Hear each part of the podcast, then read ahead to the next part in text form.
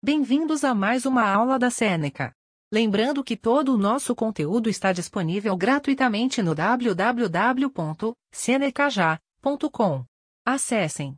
Hoje vamos falar sobre energia elétrica armazenada em um capacitor. Após ser carregado, um condutor é capaz de armazenar energia elétrica, U. Cita-se como exemplo deste fenômeno os capacitores, componentes muito comuns em circuitos elétricos. Capacidade de armazenar energia. Ao receber uma carga, que, um condutor pode adquirir a propriedade de armazená-la.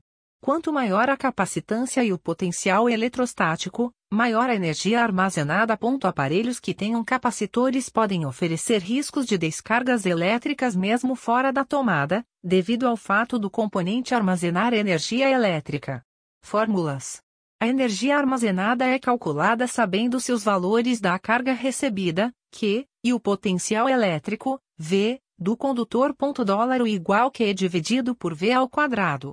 Fórmulas: A carga recebida Q também pode ser descrita pela fórmula Q igual C vezes V. Portanto, ao substituir essa fórmula na equação anterior, temos dólar igual C vezes V ao quadrado, dividido por 2 onde U é a energia armazenada. V é o potencial eletrostático. Q é a carga elétrica. C é a capacidade, ou capacitância, eletrostática. A unidade se para a energia armazenada é a mesma da energia mecânica, Joule, J. Chegamos ao final desse episódio.